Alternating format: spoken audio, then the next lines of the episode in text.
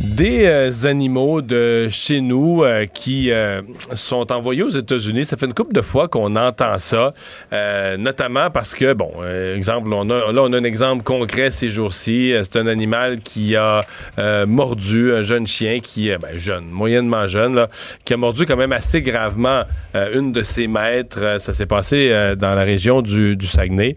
Et donc, on pour éviter le pire, euh, on dit ben on va pas va pas faire tuer ce chien là, mais là il y a les lois ici, il y a l'information qui circule, les craintes et là on dit ben on va l'envoyer aux États-Unis.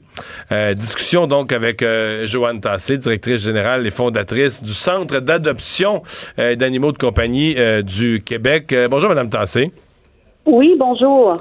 Et ça vous dit quoi, vous? Il y a des gens qui, sursautent, qui disent, ben voyons, un animal, euh, un animal a mordu, euh, est-ce qu'on est fait la bonne chose euh, d'un chien mordu? Est-ce qu'on fait la bonne chose de l'envoyer ailleurs à des gens qui peut-être seront pas au courant des dangers, puis on pourrait avoir un autre événement aux États-Unis? Ben, c'est justement la question que je me pose. Est-ce qu'on a transféré le problème ailleurs? Ouais. Et puis euh, l'envoyer aux États-Unis, euh, c'est pas nécessairement la solution miracle, mais qu'est-ce qui serait intéressant de savoir, c'est dans un premier temps d'où vient ce chien, quelles ont été les circonstances, quel a été le niveau de morsure, et puis à savoir la personne qui a pris la décision de l'envoyer euh, aux États-Unis, le pourquoi de faire ça? Peut-être l'animal est à un niveau de dangerosité et comme je vous dis, là, j'ai, pas parlé euh, euh, au, monsieur qui l'a transféré au lien de ça, mais on parle de, de, de l'événement en, en général, là. Mais c'est que d'envoyer des chiens qui n'ont pas été évalués par des professionnels, on prend même le risque de, de qu'il y ait un incident durant le transport. Fait que je vois pas pourquoi la nécessité de l'envoyer ailleurs si ce chien-là n'a pas été évalué ici par des, des, personnes qui sont qualifiées pour le faire. Comme je vous dis, on envoie un problème ailleurs. On n'a pas solutionné le problème. Ouais. Parce que dans ce cas-ci, pour rappeler aux gens, on est à Saint-Ambroise, euh, dans la région du Saguenay. Euh, c'est une femme, là, début vingtaine, une jeune femme mordue, on dit euh, plusieurs fois au bras ou au cou. on parle quand même de de blessures euh, sérieuses par son propre chien, qui est un chien qui avait moins d'un an, mais quand même un, très gros chien. on dit un boxeur croisé. Et donc, euh, il y a quelques jours, on dit ce chien-là a été envoyé dans un centre canin euh, aux, États-Unis. Le, type qui l'a, le, monsieur du centre canin de, du Saguenay qui l'a envoyé aux États-Unis dit c'était pas un chien dangereux, c'est un chien qui a juste été mal éduqué. Ça vous dit quoi, vous? Ben, si vous me dites qu'il y a eu plusieurs morsures et qu'on se fie à l'échelle de Dunbar, qui est qui va établir les niveaux de morsure, d'après moi, là, c'est un chien dangereux. Si qu'est-ce que vous me rapportez est, mais on parle de plusieurs morsures au bras et au cou. Mais on n'a pas vu la profondeur des morsures, mais c'est sûr que c'est grave. La dame c'est vraiment ça à l'hôpital. C'est pas, pas des égratignures, là. avec qu'est-ce que vous me présentez, pour moi, puis écoutez, là, je suis pas une évaluatrice, je suis pas une comportementaliste, mais ça fait quand même 20 années que je suis dans le domaine. Si avec les si on regarde l'échelle de Dunbar, ce chien-là aurait dû être euthanasié. Et c'est un peu ce que prévoit la nouvelle loi aussi, là, hein? que, le gouvernement, le nouveau projet de règlement que le gouvernement vient de déposer en cas de morsure grave. Euh, exactement, mais il faut aussi comprendre qu'au Québec, on n'a seulement que quatre spécialistes euh, des vétérinaires qui sont spécialisés en comportement. Est-ce que euh, on va se retrouver avec des fourrières qui vont se proposer comme évaluateurs? C'est vraiment pas un domaine qui est encadré. Alors nous, on n'est pas pour ou contre. Ben là, c'était tout le débat sur les pitbulls. Puis en commission parlementaire, la CACQ a été claire. Euh, je sais, dans ce cas ici, c'est pas un pitbull, mais on n'est pas pour ou contre les pitbulls. On a zéro tolérance pour les chiens agressifs. Fait que si vous me dites multiples morsures avec euh, euh, avec pénétration, euh, c'est sûr que ce chien-là, d'après moi, aurait dû être euthanasié. Et donc, pour vous, c'est un peu particulier que là, on le. parce que là, on dit qu'il s'en va aux États-Unis, puis là, on a l'air confiant. Mais que il aux, États-Unis, comme si aux États-Unis, ils avaient des bons centres canins, là, avec des éleveurs qui vont les dresser correctement. Mais je veux dire, euh, les, États- les Américains sont pas plus fins que nous autres. Il y a des bons dresseurs ici aussi, puis il y a des mauvais chiens. puis- La différence, M. Dumont, c'est qu'ils ont plus de ressources aux États-Unis qu'on en a au Québec. Ah oui? C'est ça la différence. Ah oui, oui, oui, oui, oui, oui. Euh, je reviens justement là, d'une conférence en Nouvelle-Orléans. On est sur le bien-être animal. On était 2700 participants sur trois jours de conférence. Alors, euh, ils ont les ressources, ils ont les expertises, mais encore une fois, à quel endroit est-ce qu'ils l'ont envoyé? Parce que si les émotions prennent le dessus sur la décision, c'est une mauvaise décision. L'émotion étant, à, tout prix, on se dit, faut pas euthanasier un chien. Là. Puis là, on vient émotif avec ça, puis on...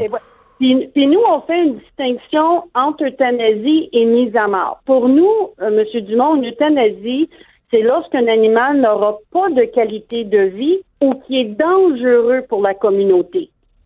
Ça, c'est une euthanasie. Une mise à mort, pour nous, c'est lorsqu'on a un animal qui est viable, adoptable, euh, et puis on, les tue. Mais dans ce cas ici, avec encore une fois, avec ce que vous venez de, dénoncer, c'est que s'il y a eu plusieurs morsures avec euh, les crocs là, qui ont vraiment déchiré la peau et tout ça, mais de plus, plusieurs morsures, d'après moi, c'est une euthanasie. Euh, un, des arguments, c'est que le, le- le- le- le responsable de ce transfert aux États-Unis dit le chien était peut-être en danger dans la région parce que les médias ont couvert l'histoire. Mais je trouve- c'est un drôle de. C'est comme un peu un, drôle de raisonnement, ça, non? Est-ce qu'il n'est pas. euh, veux dire, le, chien est en danger. Le chien est en danger parce que les gens ont peur ou des gens vont porter plainte. Mais je veux dire, c'est la dangerosité du chien qu'il faut, me- qu'il faut, euh, qu'il faut mesurer, non? Ben exactement, puis ça prend des professionnels du milieu pour pouvoir évaluer ce chien. Mais encore une fois, plusieurs morsures avec la peau perforée, d'après moi, sans avoir vu. Écoutez, vous avez juste à, regarder pour l'échelle de Dunbar, tout est expliqué là. Puis quand on arrive au niveau 3.54, parfois on ne peut pas réhabiliter. C'est l'euthanasie.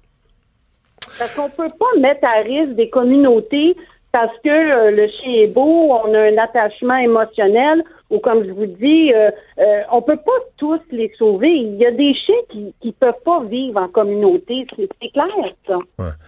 Euh, J'ai une dernière toute petite question, là, parce que vous avez fait pas mal le tour, mais pour vous, est-ce qu'un chien qui a mordu gravement, qui, a, connu l'expérience, qui a goûté le sang d'une personne, qui a vraiment mordu, est-ce qu'il devient, euh, bon, plus dangereux? tu sais? Est-ce que, c'est- est-ce que le fait de l'avoir fait une fois le rend encore plus dangereux ou est-ce qu'au contraire, euh, c'est une mauvaise expérience parce qu'il s'est fait chicaner, puis il s'est fait gronder? Puis...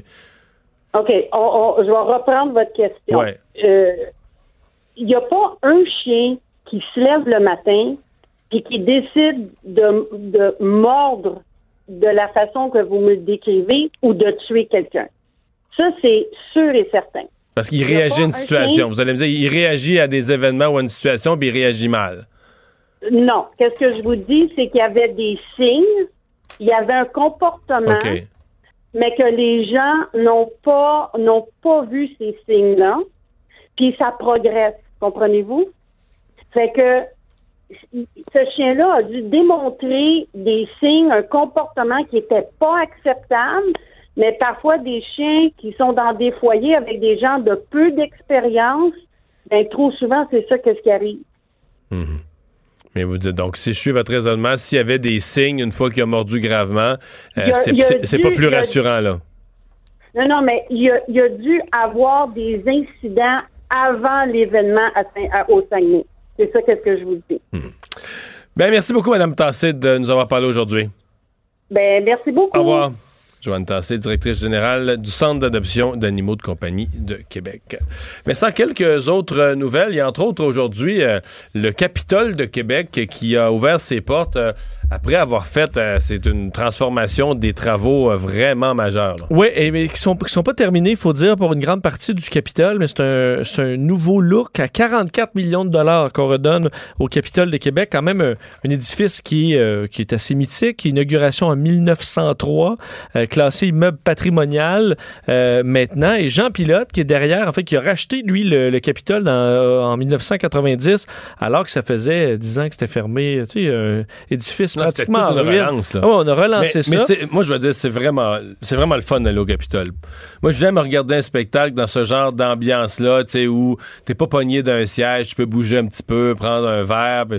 Moi, je suis peut-être allé, je sais pas, 5-6 fois voir des spectacles au Capitole, puis il me semble à chaque fois je suis ressorti heureux. Puis en plus, tu ressors, puis tu es dans le, es dans, un magnifique quartier, tu peux te promener et tout ça. Effectivement, c'est un coin qui est assez, euh, bon, qui est magnifique. Devant 200 invités aujourd'hui, on a dévoilé euh, ce nouveau look que, Jean Pilote qualifiait de projet d'une vie. Euh, donc, on, plusieurs personnalités qui étaient présentes, entre autres, bon, le maire Labaume était là, mais entre autres la veuve de Jean-Paul Lallier, donc Joanne Mongeau, il y avait Martin Fontaine qui a marqué oui quand même l'histoire du Capitole qui a été là des années, des années, des années. Jacques Tanguay qui a aidé à euh, accumuler les 34 millions de dollars, fait 34 millions de dollars de fonds privés nécessaires pour ce projet-là. Aussi d'anciennes ministres de la Culture, soit Christine Saint-Pierre et Lisa Frula. Et voulait tellement Jean Pilote avoir Lisa Frula qu'il a envoyé un chauffeur le chercher, à la chercher à Montréal pour être sûr qu'elle soit présente parce qu'elle avait été une alliée lors de la relance en 90. Alors la salle de spectacle euh, a été euh, remise en niveau, des travaux complétés à l'automne 2018 mais ensuite, en septembre prochain, ouvre le nouvel hôtel 5 étoiles, euh, tout neuf, 109 euh, chambres, dont la façade offre une vue panoramique sur euh, bon, la rue. On parle d'une terrasse sur le toit. Alors, vraiment un style, je voyais les images, ça devrait être vraiment impressionnant. Et pour les artistes, le but, c'est de leur faire vivre aussi une expérience qui leur donnera le goût de revenir et d'attirer les artistes internationaux. Entre autres, à 15 pieds de la scène, si tu sors de la scène, tu as un ascenseur? Et tu montes, puis tu arrives à ta suite euh, de ah, l'artiste directement. C'est moins long de se rendre à la suite qu'à la loge. Donc, tu sors, alors même dans un. L'artiste peut retourner dans sa chambre essentiellement. Pendant euh, l'entracte, là, tu, tu, tu, pèses sur le bouton d'ascenseur, ça ouvre directement dans ta suite. Et euh, ça, c'est un avantage. S'étendre un peu, tomber endormi, puis pas revenir pour la deuxième partie. Ben, on voit quelqu'un qui va qui, va venir te réveiller. Mais c'est le genre de confort euh, ajouté qu'on veut offrir à des artistes comme ça. Parce qu'il dit, Jean Pilote, on va jamais battre le Château Frontenac en termes de prestige et d'histoire, mais on veut être le, le, numéro 2. Il dit, puis je vais l'être. Alors, quand même, une, un lancement assez important qui se fera pour la partie hôtel en septembre prochain. Merci Vincent, on va s'arrêter dans un instant. Dave Morissette et les sports.